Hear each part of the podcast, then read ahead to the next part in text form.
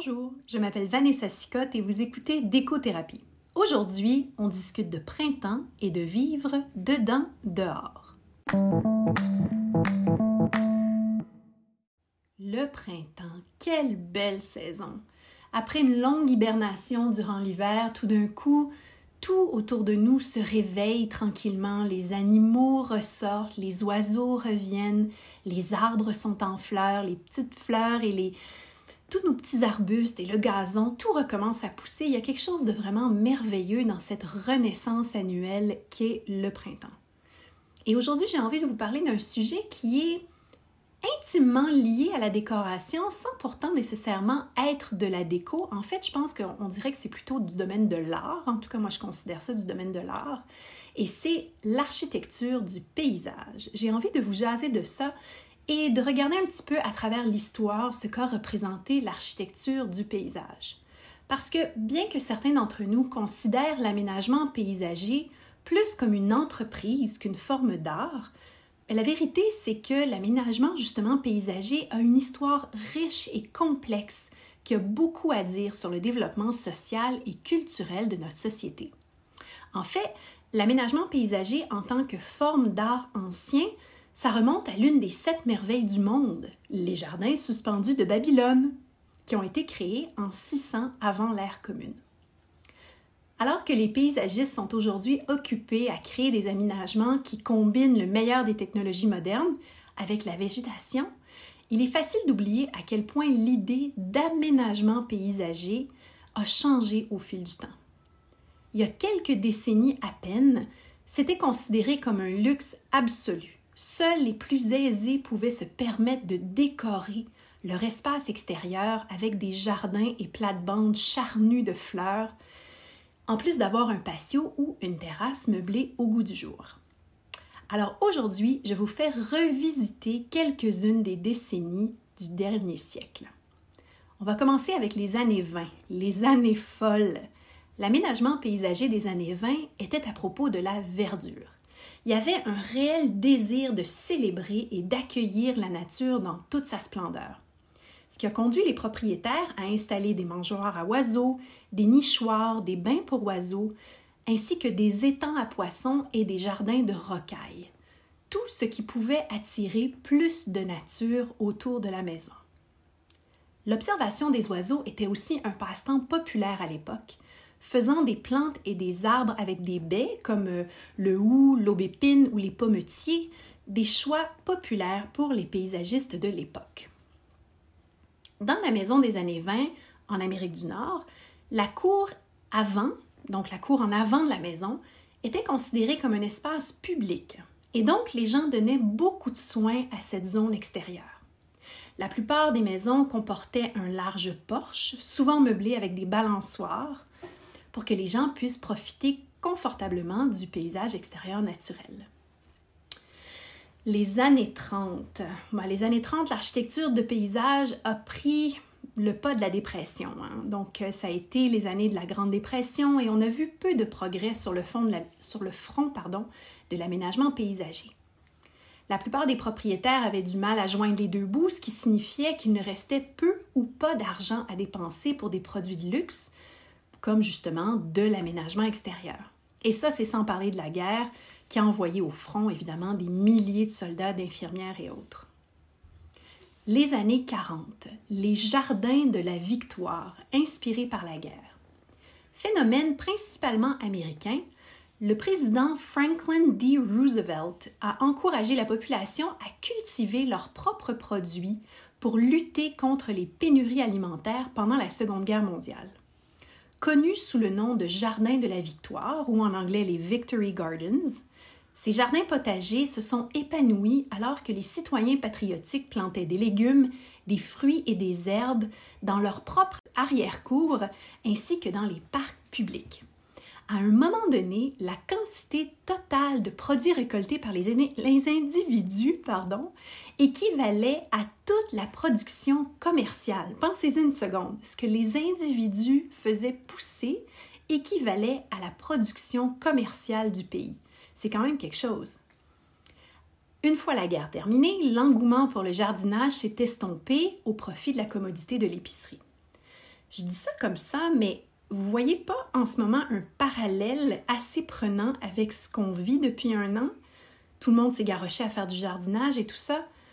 J'imagine que l'histoire nous le dira, mais moi je vois quelque chose qui ressemble quand même au Jardin de la Victoire. Les années 50. L'architecture et le design moderne qui ont marqué l'essor des années 50.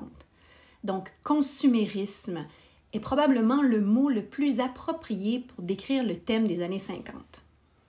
Et tout comme il affectait la plupart des aspects de la vie de ces années de forte croissance économique, il a aussi influencé le type et le style d'aménagement paysager qui était populaire dans les banlieues. Avec le recul, on a tendance à associer le style de jardin et d'aménagement paysager des années 50 avec tout ce qui est kitsch.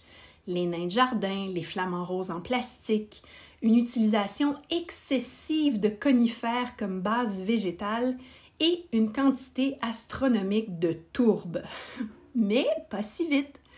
Alors que les paysages des années 50 peuvent en effet évoquer des images de décoration en plastique et de haies en boîte, l'époque en fait a été définie comme la décennie où le modernisme est devenu monnaie courante. 1960, l'aménagement paysager pour créer des espaces pour la vie de famille. La consommation de masse n'a pas ralenti son rythme dans les années 60 et on a continué à voir ses effets sur l'aménagement extérieur. Elle a été une décennie au cours de laquelle la famille a largement été considérée comme l'aspect le plus important de la vie et presque tout était axé sur l'amélioration de l'expérience de la vie de famille. Les réunions dans la cour, les barbecues entre amis, tout ça c'était en vogue comme les pique-niques et les jeux dans la cour. Avec un tel focus sur la famille et la vie de banlieue, avoir la pelouse et une cour parfaitement manicurée était très à la mode. La pelouse est devenue un symbole de richesse, de prospérité et du American Dream. On arrive maintenant dans les années 60. Ben ça, ça a été une période d'industrialisation qui a révolutionné l'entretien des pelouses, entre autres. Mais disons que le vrai grand changement a été qu'après deux décennies de consommation accélérée, il y avait comme un désir général de revenir à la nature ou, entre guillemets, à la façon dont les choses étaient. On l'a vu d'ailleurs avec le désir des propriétaires d'avoir des plantes qui étaient natives dans leurs aménagements, des plantes locales. Dans les années 70, les propriétaires se sont aussi intéressés à garnir leurs cours et leurs jardins d'herbes et de potagers, avec des petits arbustes et des arbres fruitiers. Donc on revient vraiment encore une fois vers ce jardin à la maison. Les années 80, les ordinateurs arrivent et bouleversent l'architecture de paysage. L'évolution de la technologie informatique a amorcé une grande transformation pour l'industrie de l'aménagement paysager, mais cette fois en ce qui concerne la façon dont les projets étaient conçus et développés. Dans les années 80, les paysagistes ont commencé à remplacer les dessins à la main par des concepts informatisés. J'aimerais aussi pouvoir vous dire que dans les années 80, on a vu l'arrivée des plantes agro-toupettes et avec des feuillages fluo. Mais ça, c'est une mode qui a vraiment été juste vestimentaire. Les années 90. Le DIY dans l'aménagement paysager.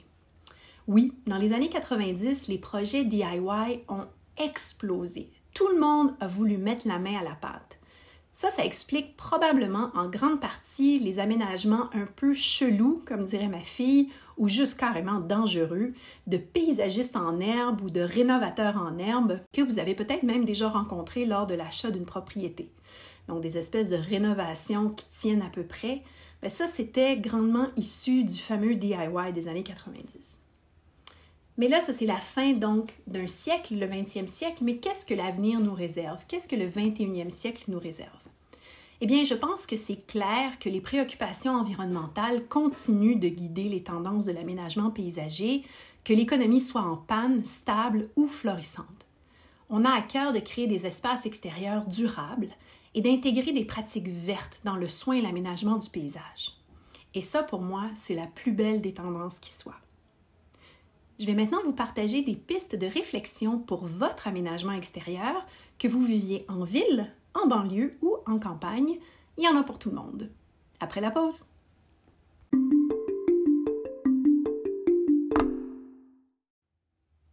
Alors, une des plus grandes tendances d'éco des dernières années, c'est celle de brouiller les limites physiques entre dedans et dehors pour profiter le plus longtemps possible de nos espaces extérieurs.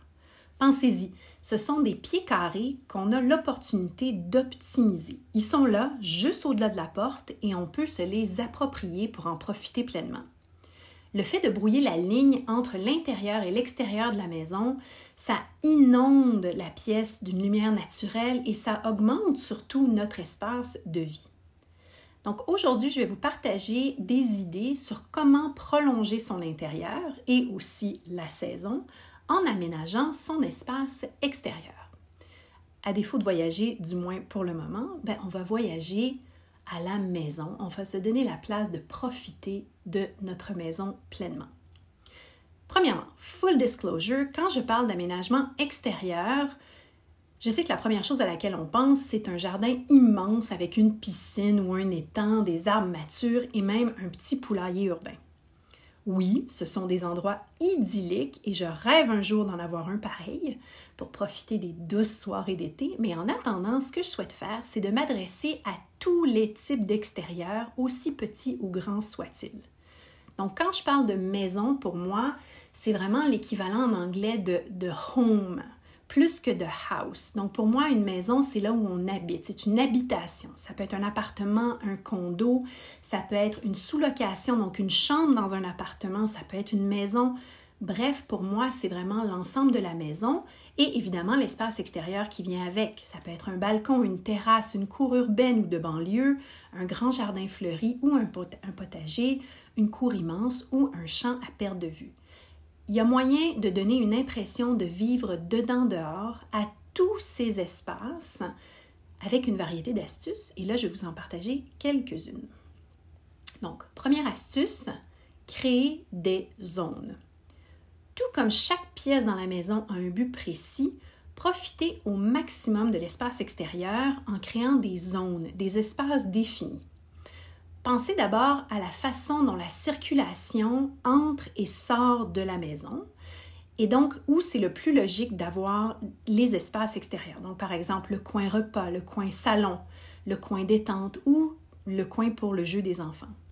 L'idée ici, c'est de faire en sorte que notre extérieur devienne un prolongement de l'espace qu'on a à l'intérieur. Donc, on y arrive en créant justement ces fameuses zones où chacune a sa propre intention. OK? Donc, pour ancrer les zones, puis là, vous allez dire, mais oui, mais moi, j'ai juste un balcon, je ne peux pas créer des zones. Oui, oui, c'est possible. Sur un balcon, vous avez, mettons, à gauche, vous allez avoir une petite table pour manger avec deux chaises. À droite, vous allez avoir euh, une chaise longue ou peut-être un gros euh, pouf pour vous asseoir, un petit coin détente. Donc déjà là, vous avez créé deux zones sur un balcon. Donc, l'espace ne définit pas les zones. C'est vous qui allez définir ce que vous avez besoin dans l'espace que vous avez. Donc, pour créer ces fameuses zones, on se sert évidemment du mobilier, mais aussi on se sert d'éléments comme des tapis, des jardinières ou des plans de grand format qui servent aussi d'écran d'intimité et qui délimitent une zone d'une autre. Moi, personnellement, je tripe sur les tapis extérieurs qui sont vraiment une excellente stratégie pour définir des zones. On place un tapis sous une table pour former un espace salle à manger. On place un tapis sous un ensemble de conversation ou sous une table basse avec un, des beanbags pour créer une zone détente. Le tapis vraiment vient visuellement créer des, zones très, très, très distinctes. Donc, aussi, quand vous installez votre pièce à l'extérieur, n'oubliez pas de tenir compte des éléments naturels comme les vents dominants ou l'orientation du soleil parce que ça peut être embêtant effectivement d'être ébloui toute la journée ou d'avoir le vent qui nous souffle dans le toupette. Ça peut, disons, enlever un peu de plaisir. À ce moment-là, ce qu'on va faire, c'est réorienter nos zones ou mettre des éléments pour euh, améliorer ces conditions-là. Parlant d'intimité, on en a parlé il y a une seconde. Donc, on souhaite profiter de l'extérieur, mais on veut profiter de l'extérieur à l'abri des regards indiscrets. Donc, sans mur ni rideau à fermer, l'espace extérieur n'est pas juste exposé aux éléments, il est exposé aussi aux voisins. Donc, on fait quoi? Bien, il y a des rideaux. c'est une excellente façon de créer un écran de discrétion. On retrouve beaucoup cette année des rideaux sous les pergolas ou sous les galeries ouvertes, couvertes en fait, pardon, les galeries couvertes mais qui sont ouvertes, on met des rideaux. Ou encore, on peut sculpter l'espace avec un muret, une haie naturelle ou artificielle, un écran d'intimité végétale, un treillis, une clôture ou encore des structures métallisées. L'idée ici, c'est de faire en sorte qu'on bénéficie d'un écran d'intimité tout en ne venant pas complètement gâcher l'expérience de l'espace extérieur parce que tout d'un coup, on se sent comme barricadé. Le mot d'ordre, dosage. OK, ensuite, quoi d'autre? De l'ombre. Donc quand le soleil plombe, il faut se donner la possibilité de créer un coin d'ombre pour nous, mais aussi pour nos plantes, nos coussins extérieurs et nos meubles qui peuvent s'abîmer plus rapidement avec les rayons ardents du soleil. Donc, en fait d'option, on peut penser à l'auvent rétractable, qui lui va être attaché directement à la maison ou à l'appartement, donc il ne prendra pas de place au sol. Le gazebo, les pavillons extérieurs, les pergolas, les voiles d'ombrage solaire et bien entendu les parasols droits ou déportés. Déportés, ça veut dire que le pied va être pas sous le parasol, mais bien sur le côté, puis il va avoir comme un bras euh, un peu tourné au bout duquel le parasol va être déposé. Donc ça, c'est pour l'ombre. Prochaine astuce, l'ambiance. Donc c'est là que la vraie de vraie créativité commence et évidemment, c'est ma partie préférée. Il y a deux écoles de pensée en fait d'ambiance extérieure. La première dit qu'il faut créer une continuité entre les espaces intérieurs et extérieurs en coordonnant le design. Donc, on va avoir, mettons, si on a une ambiance euh, très épurée à l'intérieur, on va maintenir le look à l'extérieur, etc. L'autre école de pensée, au contraire, c'est dit qu'il faut créer un environnement unique et fantastique qui nous transporte ailleurs et nous fait voyager. D'avoir justement un espace extérieur, c'est une occasion de créer une ambiance différente de l'intérieur de la maison. Bien franchement, j'ai pas de conseils à vous donner là-dessus puisque c'est vraiment à vous de décider de ce qui vous fait plaisir. Peu importe le look, ce sera une ambiance détendue et conviviale que vous allez rechercher et que vous choisissiez de continuer le look de votre maison à l'intérieur vers l'extérieur ou que vous créez une ambiance complètement nouvelle. Dans les deux cas, ça va être réussi, c'est sûr. Donc, moi, ma petite mini cour urbaine est définitivement à notre image. Elle est colorée avec ma clôture rayée bleue et blanche. Elle est vintage, mais en même temps, c'est pas une continuité de notre déco intérieure. C'est vraiment une autre ambiance. D'ailleurs, si vous avez envie de voir à quoi ma petite cour ressemble, je vais publier une photo dans mon fil d'actualité d'Instagram euh, en même temps que la publication du podcast d'aujourd'hui, donc vous pourrez voir là, à quoi ma mini cour ressemble. En fait, des grandes tendances extérieures, ben, il y en a pour tous les goûts. Les magasins proposent vraiment de tout, que ce soit du look farmhouse au look côtier, en passant par tout ce qui est moderne et épuré, euh, exotique inspiré par un riad marocain, nautique, mid-century. On pense ici au look un peu Palm Springs, tropical, jardin anglais où la nature prend le dessus, surf shack, rustique, name it. La seule limitation, c'est vraiment votre imagination. Moi, quand il s'agit d'espace extérieur, j'essaie de faire attention aussi de ne pas trop tomber dans une thématique facile. Donc, malgré que euh, j'ai effectivement une, clôture rayée bleue et blanche, ben j'ai pas exacerbé le look en mettant des coussins avec des petites baleines dessus, puis des encres, puis il faut juste comme doser encore une fois. Donc on peut s'inspirer d'une thématique sans nécessairement en reproduire tous les éléments qui peuvent devenir un peu lassant, disons, après quelques temps. En sous-catégorie à l'ambiance, j'ajoute ici l'aspect musical.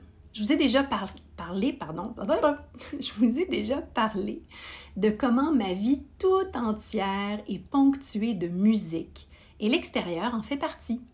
Donc, en suivant la tendance de la domotique, nos extérieurs deviennent de plus en plus branchés. En quelques clics, on peut aujourd'hui métamorphoser complètement son espace. On peut avoir des haut-parleurs Bluetooth qui se fondent dans le décor, les couleurs des éclairages qui se personnalisent, des hauts-vents et des stores motorisés qu'on contrôle via nos téléphones intelligents. Bref, tout est possible. La seule chose, c'est de peut-être garder en tête le voisinage en choisissant la capacité de décibels qu'on décide d'inclure dehors Mais autrement, la techno est là et elle fonctionne à merveille. Donc, pourquoi ne pas en profiter? Maintenant, déco et mobilier. OK, c'est là que des gros sous se dépensent, les meubles. Oui, c'est vrai, ils coûtent cher, mais si on paye pour de la qualité et qu'on en prend soin, l'idée c'est qu'il devrait nous durer longtemps. Le mobilier devient tout terrain et on peut l'accessoiriser avec des coussins de tissu imperméable, on peut avoir des luminaires, des lanternes, puis toute une foule d'éléments pour donner à notre déco de jardin vraiment sa personnalité unique et son aménagement fonctionnel. Donc, qu'est-ce qu'on a besoin, disons pas qu'est-ce qu'on a besoin, mais qu'est-ce qu'on pourrait désirer avoir dehors? Donc, pour moi, ce qui est important, c'est d'avoir des assises à profusion. Donc, qui est suffisamment de place où s'asseoir. Donc, des fauteuils à dossier, euh, des un canapé à coussin si c'est possible, une banquette, un banc, euh, une chaise longue, un lit extérieur, une balançoire, un hamac, name it. Mais il faut qu'il y ait des assises. Donc, dépendant de la grandeur de l'endroit que vous avez, prévoyez des assises comme ça qui soient polyvalentes et faciles d'accès. L'autre chose, c'est d'avoir du mobilier multifonction ou modulable. Donc, ça permet qu'on le déplace selon nos besoins et ça, c'est franchement pratique. Les matériaux doivent être absolument faciles d'entretien, conçus pour l'extérieur et résistants aux rayons du soleil, à la pluie, à la moisissure. Par exemple, il y a le rotin synthétique, le bois traité, le sisal, le bambou, le jonc de mer, le PVC, le béton, le cuivre, l'aluminium. Des options, il y en a. Euh, mais à ce sujet-là, moi, en fait, de coussins extérieurs, moi, je suis de celles qui rentrent le soir ces coussins dans le garage. Donc, ça me permet d'avoir un petit peu plus de liberté au niveau des matériaux que j'utilise et de pouvoir avoir des coussins que je mets à l'extérieur qui ne seraient peut-être pas tout à fait, tout à fait faits pour l'extérieur, mais étant donné que je les rentre, ben, ils sont moins exposés aux intempéries. Les carpettes et les tapis extérieurs, on en a parlé tout à l'heure. Donc, habituellement, on les associe évidemment à la déco intérieure, mais ils ont vraiment une capacité de rendre un espace plus invitant et de contribuer à créer des airs distincts. Les tapis extérieurs aussi se sont beaucoup améliorés. Je me rappelle il y a quelques années, quand c'était laid, ça n'avait pas de bon sens, c'était ennuyeux. Mais là, maintenant, il y a des détaillants qui proposent vraiment des options super colorées, vraiment intéressantes et donc ça vaut la peine de regarder. Il y en a pour tous les prix, donc encore là, c'est une question de bien magasiner. Une autre chose que je trouve super intéressante en aménagement extérieur, c'est le chariot bar ou la desserte. Pour moi, c'est un must parce que ça devient vraiment la station cocktail ou la station jus pour les enfants ou la station bonbon quand on fait une soirée film avec des popcorn, etc. Donc, qu'elle soit mobile ou fixe, Équipez-vous d'une option qui va réunir vos accessoires et vos boissons. Ça devient vraiment un élément qui est rassembleur pour les gens qui sont dehors. Et si votre budget vous le permet, ben vous pouvez aussi intégrer dans cette formule fixe peut-être un, un, moyen de réfrigération, un petit évier et pourquoi pas même une machine à glace. Donc ça, c'est un peu fancy, mais bon. L'éclairage. Ben, on sous-estime souvent l'éclairage à l'extérieur parce qu'on profite des rayons chauds de Galarno le jour et que le soir, ben, on a l'habitude d'activer un interrupteur pour voir clair. Donc, c'est sûr que de penser à éclairer l'extérieur, c'est pas toujours très intuitif. Mais ça prend un brin plus de réflexion et de prévoyance dehors parce que, entre vous et moi, un spot anti-vol, ce n'est pas une source d'éclairage pour illuminer vos soupers. C'est clair? Bon. Alors, c'est quoi les options? Ben, il y en a une tonne. Il y a des lampes solaires, il y a des lampes Adèle, il y a des guirlandes de festoon. Vous savez, là, ces toutes petites ampoules d'allure vintage en enfilade. Il y a les chandelles piliers qu'on met à l'intérieur des Hurricane Lanterns. Je pense que les Hurricane Lanterns, en français, on dit quoi? On dit des lanternes ouragan? Ça se peut-tu? Donc, il y a ça aussi. Euh, toutes ces options sont bonnes. J'ai même déjà vu des luminaires suspendus à des grosses branches d'arbres et illuminés à l'aide d'une rallonge électrique bien dissimulée.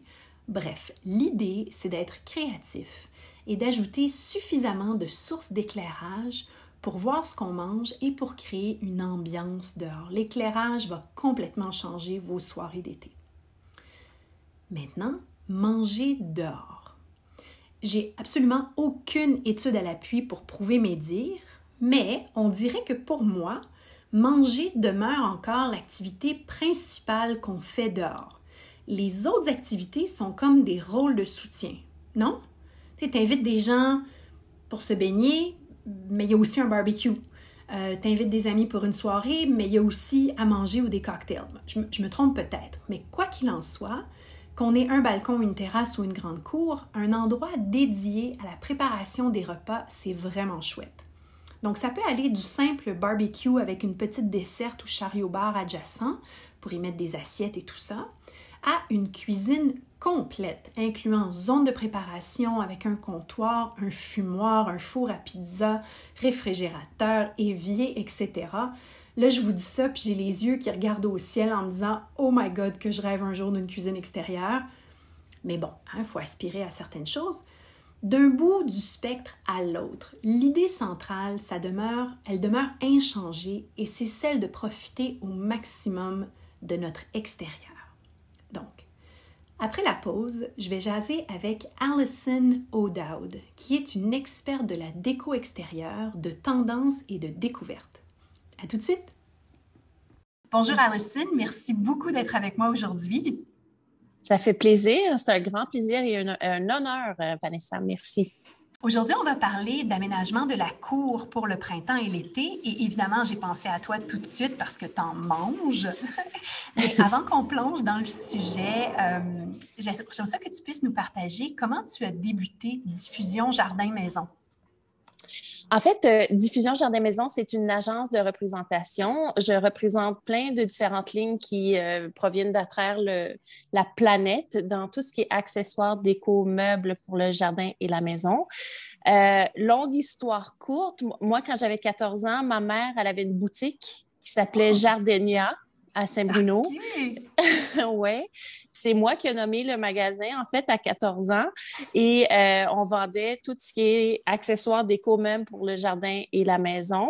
Euh, c'est sûr qu'à 14 ans, je travaillais euh, jeudi, vendredi soir, samedi, dimanche avec, ben mes, avec ma mère.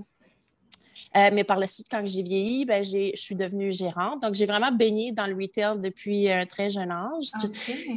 Oui, et puis euh, pendant que ma mère avait euh, la boutique, mon père avait une agence de vente qui s'appelait Diffusion Jardin Maison. ah ben OK, fait que toi, tu baigné là-dedans. Comme tu dis, tu es Obélix, tu es tombé dans la soupe, là. Exactement. Euh, mais tu sais, j'ai toujours su que je voulais être entrepreneur, entrepreneur puis d'être à mon compte. Mais je voulais mm-hmm. quand même avoir l'expérience corpo avant de m'embarquer. Euh, mais tu sais, ma passion pour le design, ma passion pour la déco et tout, ça vraiment, c'est depuis que ma mère elle avait la boutique. Puis je savais que je voulais reprendre la business à mon père, euh, mais je voulais mm-hmm. vraiment avoir l'expérience corpo avant. Fait que j'ai travaillé chez L'Oréal pendant six ans en vente et en marketing. Et euh, quand je me suis tannée de ça, puis quand j'ai senti que j'avais assez d'expérience, c'est là que j'ai repris la business à mon père.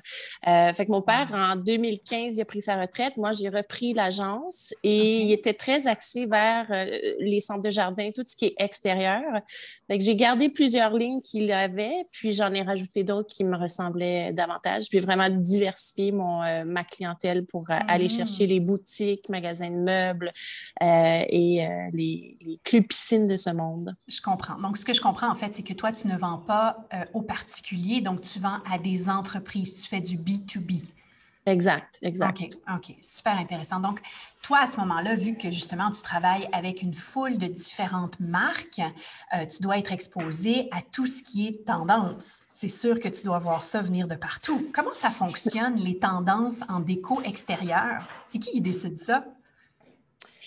Euh, ben, honnêtement, ça fonctionne comme le design intérieur. Tu sais, c'est des designers à travers le monde qui vont, qui, qui, qui eux, dictent les tendances mondiales. Fait que c'est sûr que c'est un select few, comme on, on dit en bon français, un, un, petit portfolio de gens à travers le monde qui sont les trendsetters, qui, qui dictent les tendances. Mm-hmm. euh, et, et, ces gens-là, ben, ils s'inspirent euh, de leur propre culture, de leur lecture, de leur voyage, des trade shows, des expositions pour, pour s'inspirer, puis pour dicter les tendances. Puis quand une tendance va devenir mondiale, ben c'est ces trendsetters-là qui vont créer de, un peu inconsciemment, ils vont aller dans la même mouvance euh, que ces trendsetters-là initiales, puis ça se fait comme un peu naturellement. Donc, c'est comme le design intérieur, à mon avis. C'est sûr que je ne suis pas designer, mais c'est mon avis. Euh, c'est sûr que moi, je les découvre via mes fournisseurs. Tu sais, mes fournisseurs, ils viennent de, l'Australie, des Pays-Bas, euh, partout à travers le monde. C'est sûr que moi, je découvre les, les, les, tendances avant que les collections soient lancées au Canada. Puis vu que c'est des marques qui sont à l'international, ben souvent, nous, on, on, embarque sur une tendance plus tard au Canada. Mm-hmm. Euh, donc, c'est via mes fournisseurs vraiment que je, que je découvre c'est quoi qui va être cool euh, pour le Canada dans plusieurs années. Un grand nombre de designers qui leur dictent de ces tendances-là. Donc, cette année-là, à quoi est-ce qu'on peut s'attendre en fait de tendance? Oh my gosh, a tellement de choses. Oh, j'aime ça. Honnêtement, il y a vraiment. C'est sûr que j'ai plusieurs lignes de produits. J'ai au-dessus de 10 lignes de produits. Donc, euh, il y a beaucoup, beaucoup de nouveautés qui vont, euh, qui vont se retrouver en magasin euh, en termes de trucs extérieurs. c'est sûr que la COVID a amené une explosion de, de, trucs pour l'extérieur et également l'intérieur, mais si on focus sur, sur l'extérieur, les gens sont à la maison sont dans la cour, sont ben sur leur patio. Donc, ils sont euh, tannés de voir les choses qu'ils ont vécu, vie, ils ont vécu pendant un an euh, et plus. Donc, ils veulent changer. Ils investissent énormément, énormément dans la cour. Euh, fait que tout ce qui est des trucs pour chiller, pour relaxer dans la cour, des hamacs. Très populaire. J'ai une, une, nouvelle ligne qui s'appelle The Hangout Pod. Ouh, super, super exciting. C'est euh, un hamac circulaire qui vient avec un support. Donc, on peut soit l'installer à côté de la piscine dans la cour, mais ça vient aussi avec un sac de transport pour l'amener dans les parcs, euh, en camping, avec euh, son campeur, le van life trend, qui est très, très fort. on l'amène, puis on l'installe où on veut quand on est... Il faut que tu une branche, en fait. La seule chose que tu as besoin, c'est une bonne branche ou l'accrocher, puis tu peux le suspendre n'importe où. Ben, c'est un set. Donc, c'est vraiment le hamac circulaire qui vient avec son support un peu triangulaire et on le suspend dans le support. Mais si on veut le suspendre dans un arbre, dans un parc ou euh, en camping, sans problème aussi. OK, donc il est autoportant. Oh my God, OK, wow, c'est vraiment génial. Oui, très donc, cool. Tout ce que tu dis vraiment, cette espèce de, de besoin oui, d'être à la maison parce que c'est encore un besoin, un mal nécessaire, mais au moins de rendre ça cosy, confortable, puis un peu bohémienne aussi, là, ce que j'entends là. Oui, il y a beaucoup de boho. Euh, c'est vraiment aussi de faire une extension de son intérieur vers l'extérieur. Quand on parle de confort, d'être cosy, ben, des jetés qu'on aurait, euh, qu'on, aurait sur le divan intérieur, ben, on l'amène à l'extérieur, des coussins, des tapis, des luminaires. Donc, vraiment de faire l'extension de l'intérieur vers l'extérieur, c'est une tendance qui existe depuis euh, des moments, mais encore une fois, cette année, c'est, c'est, euh, encore plus populaire. Donc, des luminaires LED extérieurs FAD.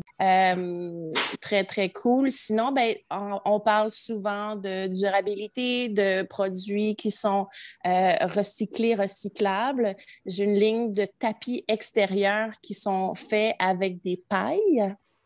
des pailles, euh, des pailles pour boire? Des, des, pailles pour boire. Donc, oh my God, des, wow. oui, ils ont pris des pailles, ils, ils, les ont recyclées et they weave them. Donc, ils les tissent pour faire des tapis euh, extérieurs qui sont magnifiques parce que ce qu'on retrouve sur le marché présentement en termes de tapis mm-hmm. extérieurs, il n'y en a vraiment pas beaucoup. Puis ce qui existe, c'est pas très joli. Oui, ouais, quand même. Donc. Là, il faut que je montre, il faut que j'explique ta face quand tu dis ça. Tu t'es comme penché la tête sur le côté avec des petits yeux en faisant comme. Ouais, c'est ordinaire. Alors que ceux-là, j'imagine, non seulement ils sont effectivement durables et éco-responsables, le fait qu'ils soient faits avec des pailles, mais en plus, ils doivent être coloré ou d'avoir des motifs là-dedans. Ça doit être super joli. Oui, leurs designs sont magnifiques. Honnêtement, euh, hmm. il y a plusieurs modèles, plusieurs grandeurs. Et puis, euh, c'est une compagnie qui est très, très, très intéressante. Ça s'appelle Fab Habitat. C'est une compagnie américaine, mais leurs produits sont faits en Inde, mais sont euh, de A à Z sur tout leur portfolio de produits, sont très, très éco-responsables. Puis, ils mettent un, grand emphase sur la durabilité des produits recyclés, recyclables, de prendre soin de leurs employés dans les usines en Inde. Donc, c'est vraiment une compagnie qui, qui est très euh, qui est le fun à supporter. Hum, j'aime ça, j'aime ça encourager, oui, effectivement. Euh, tout à l'heure, il faudra que tu me dises tous ces beaux produits-là, où est-ce qu'on peut les trouver? Puis ça, évidemment, c'est quelque chose pour les gens qui nous écoutent que j'ajouterai euh, sur le blog de Damasque et Dentelle dans l'onglet podcast. Ça, c'est au niveau des grandes tendances, mais en fait de couleurs, ça se décline comment? Euh, il y a beaucoup de sauge. c'est sûr que pour des items à l'extérieur, ça reste que c'est des grands morceaux. si on parle de sectionnel, si on parle de table, de chaise, mm-hmm. généralement, on est encore dans des, nuances qui sont un peu neutres. C'est le gris, le gris pâle, le gris anthracite, euh, le beige. Donc, les gens, en général, ne veulent pas trop oser au niveau de la couleur pour les grands, les gros morceaux. Euh, oui, mais après ça, pour les accessoires, on retrouve, euh, euh, honnêtement, c'est un mélange. Je ne pourrais pas vraiment dire que c'est une couleur, c'est vraiment euh, un, un, mélange. Comme je dis, il y a beaucoup de sauge. Euh, j'ai des coussins de l'Australie, de la marque Vesobang. C'est très coloré. Puis honnêtement, il y a, il y a, euh, il y a plusieurs couleurs. Euh, la marque Fatboy, on voit la couleur beige, comme on l'appelle désert. Et, sable un peu, oui, oui, oui. Ouais, comme sable. Le sable est très trend présentement pour des plus gros morceaux. honnêtement, je ne pourrais pas dire qu'il y a vraiment une tendance Mais couleur. mieux. Tant mieux, parce que quand il y a des tendances qui sont trop marquées, ce qui arrive, c'est qu'elles s'essoufflent vraiment vite. Tu sais, pendant un temps, là, je veux dire, ça a été les, bon, les animaux, mettons, la baleine. Tu sais, il y avait ça dans les trucs, les coussins d'été ou l'encre, les motifs vraiment nautiques. Mais tu sais, ça a duré une saison ou deux, puis après ça, on, dit qu'on, dirait qu'on on avait comme soupé de ce motif-là qui était trop présent. Fait que si tu me dis qu'il y a au contraire plus comme un spectre d'une tendance plus large, bien, ça fait en sorte que ce qu'on a déjà ne sera pas démodé, puis qu'on peut ajouter à ce qu'on a déjà. Donc, ça, c'est en soi durable, right, de faire ça. Mais en plus, c'est que euh, ça va moins être étampé comme étant 2021. Exactement. Euh, ce qu'on va voir, par exemple, parce que c'est sûr que là, je vois ce qui s'en vient pour l'année prochaine. Ce qu'on va voir, mm-hmm. euh, c'est beaucoup de bleu marin pour ah, l'extérieur. Oui, le bleu marin c'est, est très nautique. Ce qui s'en vient, c'est nautique. Donc, des, du ligné, stripe, rouge, blanc, jaune, blanc, bleu marin, blanc. Euh, chez Fatboy, on voit beaucoup, beaucoup de ça. On sait qu'aménager sa cour, sa terrasse ou, mettons, son balcon urbain, ça peut vite coûter cher parce que c'est des éléments, comme tu dis, qui sont assez gros souvent, qui sont des investissements. Donc, qu'est-ce que tu aurais, toi, comme astuce pour donner à l'espace dont on dispose le plus de look, mais avec le budget qu'on a? Tu sais, the most bang for your bucks. Qu'est-ce que tu suggères comme mm-hmm. astuce? En fait, mon père m'a toujours dit, we're too poor to buy cheap. OK? Donc, on, est trop pauvre pour acheter bas de gamme. Euh, donc, moi, ma philosophie. Moi, ce que ça veut dire, ça, cette expression-là. Comment, comment tu l'aperçois? Bien, je l'aperçois quand on a, surtout pour des trucs extérieurs, tu sais, les trucs extérieurs sont, sont, exposés aux intempéries, le soleil, la pluie, la neige. Donc, c'est mm-hmm. des trucs qui doivent être de qualité pour durer dans le temps. Donc, au niveau de l'environnement, d'acheter moins, mais d'acheter mieux, c'est, à mon avis, la meilleure façon de faire. Donc, mm-hmm. euh, souvent, les gens vont dire Ah, j'ai pas trop, tu sais, mon budget est restreint, je vais acheter quelque chose que, qui me plaît peut-être plus ou moins, mais I want a bang for my buck. Mm. Mais ce n'est pas nécessairement la bonne philosophie d'avoir parce que l'année d'après, il faut le remplacer parce que des trucs extérieurs, comme je dis, il faut, faut, avoir de la qualité pour que ça dure dans le temps. Donc, mon avis, c'est, euh, prendre le temps si on n'a pas nécessairement le budget cette année pour y aller all out, ben, mm-hmm. prendre le temps, peut-être peut-être prendre le temps, accumuler son argent pour acheter quelque chose que réellement on est passionné, qui va durer, puis qu'on va aimer pour plusieurs années. Mm-hmm. Euh, qui, au niveau de la durabilité, soit dit en passant, est la meilleure chose à faire aussi. Là. On oui. s'entend qu'au niveau éco-responsable, tu n'es pas toujours en train de racheter quelque chose. Tu dépenses plus à l'achat, mais ton cost per use, donc tu en bénéficies beaucoup plus longtemps, puis finalement, ultimement, ça te revient moins cher parce que tu l'as gardé longtemps. C'est exactement ça. C'est we're too poor to buy cheap. On est trop pauvre pour, parce que quand on remplace toujours, on finit par dépenser plus pour quelque chose qu'on aurait pu juste payer une fois. Tu euh, mais, mais ajouter à ça, je trouve que euh, tout ce qui est plante, que ça soit naturel ou synthétique. Moi, je vends des, plantes synthétiques qui ont l'air naturelles. Chez moi, j'ai que des plantes synthétiques parce que je tue toutes mes plantes, et ce, à l'intérieur et à l'extérieur. Euh, je trouve que les plantes vont vraiment faire un, beau décor sans trop mettre. C'est sûr que des plantes, ça peut être, ça peut être euh, dispendieux aussi, mais si on veut vraiment avoir un coup, un coup d'œil rapide, pas trop cher, je trouve que c'est euh, judicieux de mettre des plantes, mais pas juste des plantes, faire comme une, une installation de plantes, que ce soit un mur végétal, qui est tendance oh. depuis plusieurs, euh, plusieurs années maintenant, ou euh, ce qui est très cool et très, très tendance présentement, c'est de faire comme un... Les plantes suspendues sont très, très in présentement. Donc, de faire comme un plafond avec des plantes suspendues, ça peut avoir un impact très, ouais, très, très mm. wow. Wow, j'adore ça. Oui. Euh, dis-moi, donc, tout à l'heure, effectivement, c'est une expression que je ne connaissais pas du tout, mais je te promets que je vais la réutiliser. We are too poor to buy cheap. J'adore ça. Mais donc, effectivement, ce sont des objets qui sont des investissements à acheter, surtout les gros morceaux. Est-ce que tu as des trucs, toi, en tant qu'experte du domaine, pour justement prendre soin de nos accessoires extérieurs pour éviter qu'ils s'abîment trop vite? Qu'est-ce qu'on fait?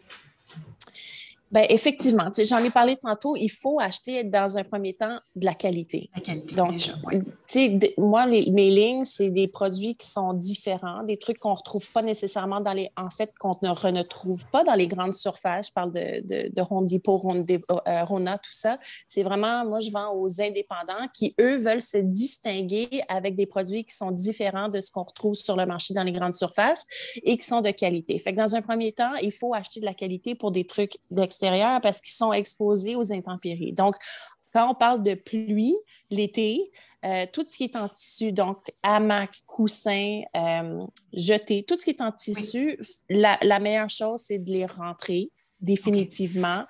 Euh, si on ne peut pas les rentrer, c'est sûr qu'un sectionnel avec des coussins, les coussins, ça peut devenir un peu tannant de les rentrer. Donc, on, achète une housse pour recouvrir, le sectionnel euh, mm-hmm. pour, que, pour le protéger de la pluie. Euh, après ça, le soleil. Le soleil, tu sais, notre peau change de couleur au soleil. Donc, n'importe quoi qu'on va mettre à l'extérieur, le soleil est très endommageur. Ça peut faire pâlir les matériaux, ça peut mm-hmm. changer complètement la couleur des, des, matériaux. Donc, encore une fois, on achète de la qualité. On achète des tissus d'extérieur qui sont Sunbrella. Sunbrella, c'est mm-hmm. une des meilleures marques de tissus extérieurs. Euh, des matériaux qui ont une protection euh, solaire de UPF 50, qui est la meilleure protection pour les tissus extérieurs. L'idéal, c'est de, quand on n'utilise pas un produit qui est exposé au grand soleil constamment, c'est de, de, le protéger ou de le rentrer. Donc, si on ne l'utilise pas, les coussins ou un, un, parasol, par exemple, un parasol, ben, il faut, on le ferme. Faut pas, on le ferme, on le recouvre euh, pour le protéger davantage. Euh, après ça, dernier point pour la protection des pots, par exemple, les pots qu'on ah laisse à l'extérieur. Moi, personnellement, l'idéal, ça serait d'avoir mes pots à l'extérieur. Je plante, je fais mon potager dans mes, dans mes pots. Euh, et après ça, ben, quand on, arrive à l'automne, on laisse la terre ah. et oh, non, c'est ce que je voudrais faire, mais c'est ce qu'il ne faut pas faire oh, pour des pots. Oui, parce que, mais en général, les gens, ils ne veulent pas trop euh, prendre soin de leur peau, enlever la terre, rentrer le pot. C'est beaucoup d'ouvrages. Euh, hmm. Mais la majorité des pots ne peuvent pas avoir de la terre avec le gel dégel. Donc, ce qui arrive quand ah. on laisse un pot euh, en général, peu importe le matériel, un pot ne peut pas avoir de la terre et subir les conséquences du gel-dégel. ce qui arrive, c'est qu'il neige, il fait froid. Et après ça, le changement de température et la terre va prendre l'expansion avec le dégel et va ben mettre une pression sur les parois des pots et ça va craquer. Fait comment ben entretenir des pots, c'est on les rentre, si on peut. Si on ne peut pas, il faut enlever la terre, les mettre à l'envers parce que l'eau ne peut pas s'accumuler dans un pot parce que sinon ça craque. Euh, il y a une ligne, en fait deux lignes de pot qu'on peut laisser à l'extérieur sans souci l'hiver. C'est la marque Capi Europe les pots Made in Holland en polyéthylène. Il faut avoir quand même des trous de drainage, mais moi, je les ai à la maison et ça fait deux hivers qui passent avec la terre à l'intérieur. Encore une fois, l'eau se draine parce que j'ai des trous de drainage, mais je les laisse d'emblée à l'extérieur avec la terre et ils sont impeccables au printemps. Mhm. Et le, la, matière du pot n'a pas changé de couleur. Là. Pas, pas, changé de couleur du tout et n'a pas eu de craque du tout, du tout, du tout. Mais en général, il faut vraiment hiverniser les pots. Mhm, mhm. Surtout, j'imagine, pour les pots dont les matières sont plus fragiles, comme par exemple les pots en béton ou euh, en pierre. Tu sais, c'est la mode aussi de, ce type-là, le, béton travaillé, tout ça. Ça, j'imagine qu'encore plus, il faut vraiment faire attention avec ce genre de peau-là. Effectivement, tout, ce qui est euh, peau en ciment, peau en terre cuite, ça, définitivement, il faut vider, mettre à l'envers, protéger. Euh, même le fibre de verre, tu sais, fibre de verre avec granit concassé, il, faut, il faut les protéger davantage. C'est juste ça qu'il faut éviter, dans le fond. Je comprends. Mais ben oui, ce qui fait tout à fait du sens. Mon Dieu, j'avoue que je n'avais pas vraiment jamais pensé à ça.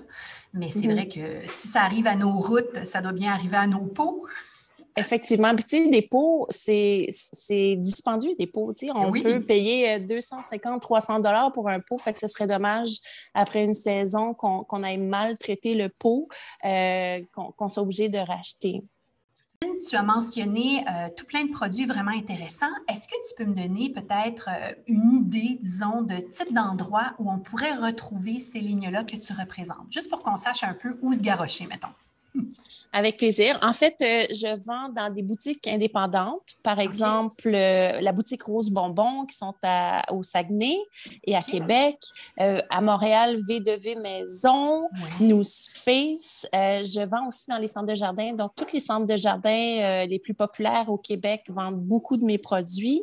je vends aussi chez Clupicine et un grand éventail de produits qu'on pourrait retrouver en ligne serait Simon Simons.ca.